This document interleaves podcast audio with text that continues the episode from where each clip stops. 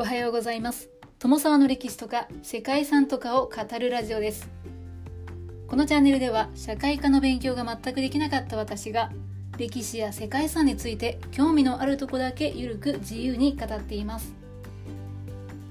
本日ご紹介する世界遺産は文化交差路サマルカンドです。サマルカンド聞いたことありますでしょうか？あまり耳なじみがないなという方も世界遺産に登録されている建造物についてはおそらくどこかで目にしたことがあるのではないでしょうか。サマルカンドは中央アジアのウズベキスタンの東部に位置する古都です。中国から中央アジア西アジアを通りヨーロッパを結ぶ古代の通商路シルクロードのほぼ中央にあってかつて交通の要衝にあるオアシス都市として繁栄しました。サマルカンドのサマルには人々が出会う。カンドには町という意味があるそうでその名の通り世界各地の文化が交差する地点でした。世界遺産として注目すべきは歴史的な背景ももちろんなんですけれども何といっても残された建造物の美しさが印象的な青の都と呼ばれる建造物群です。14世紀以降のティムール朝の時代に建設されたサマルカンドの建造物にはサマルカンドブルーと呼ばれる青色のタイルが大量に使用されています。なぜ青いタイルかというのはティムール朝の創設者であるティムールが青色を好んだからと言われています。はい確かに美しいブルーなんですけれどももし皆さんが自分の好きな色で街に建造物を建てられるとしたらどんな色を選びますか？ちょっとそんなことを考えてみました。ということで本日は青空にも映える美しい青の都。世界遺産文化交差路サマルカンドをご紹介したいと思います。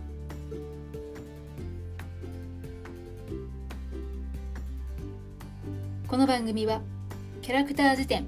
ワンタンは妖怪について知りたいパーソナリティ空飛ぶワンタンさんを応援しています。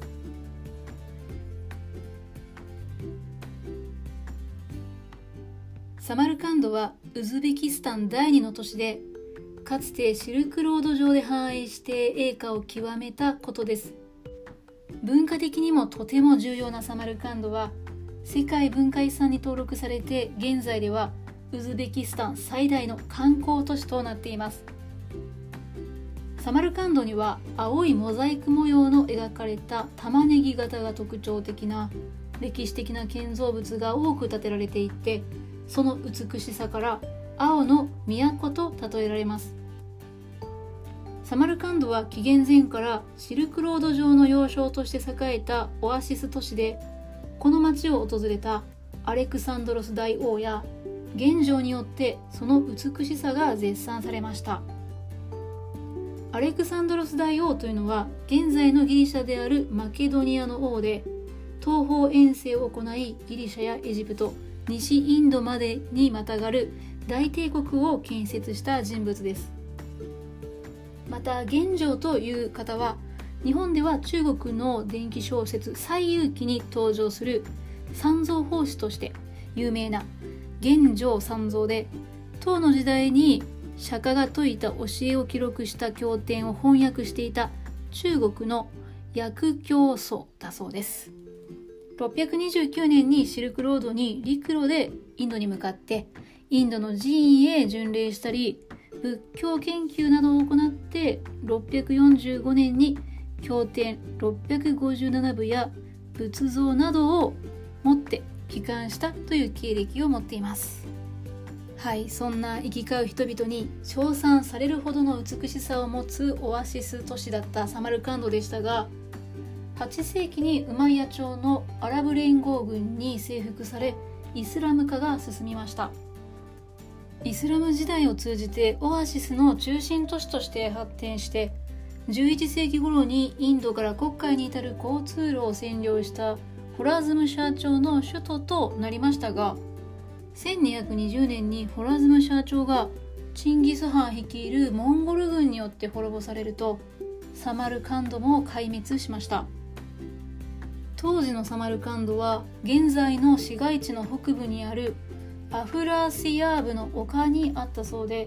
その地下からは何層にも重なる都市遺跡が見つかっています。その後大帝国であったモンゴル帝国も14世紀に緩やかに解体に向かうとサマルカンドはティムール朝の首都として再び栄えることとなります。ティムール朝というのはティムールによって建国されたモンゴル帝国の継承政権の一つで中央アジアからイランにかけての地域を支配したイスラム王朝です。サマルカンドはティムール朝の首都として再興されると町の中心はかつてのアフラシヤーブの丘から現在のレギスタン広場の方に移りました。ティムールは世界のどこにもない美しい都市づくりというのを目指して建設しようと各地の遠征先から優れた技術者や芸術家たちを連れて帰り集めて壮麗なモスクやマドラサを多数建設しました。市街地の内部にはティムールの母廟であるグーリ・アミール廟やビビハヌムモスクなどが建設されて建物はサマルカンドブルーと呼ばれる青色のタイルで彩られるとサマルカンドは青の都と呼ばれました。しかし栄華を極めたサマルカンドでしたがティムール朝の後期には諸王家がサマルカンドをめぐって争奪を繰り返すようになります。そして16世紀初頭のティムール朝の崩壊や海運の発達によるシルクロードの重要性の低下などで衰退していきました。海上交通が発展すると陸路の交通網というのが縮小してしまったわけですね。やがて中央アジアの文化や経済の中枢としての地位をブラハに譲ることとなりました。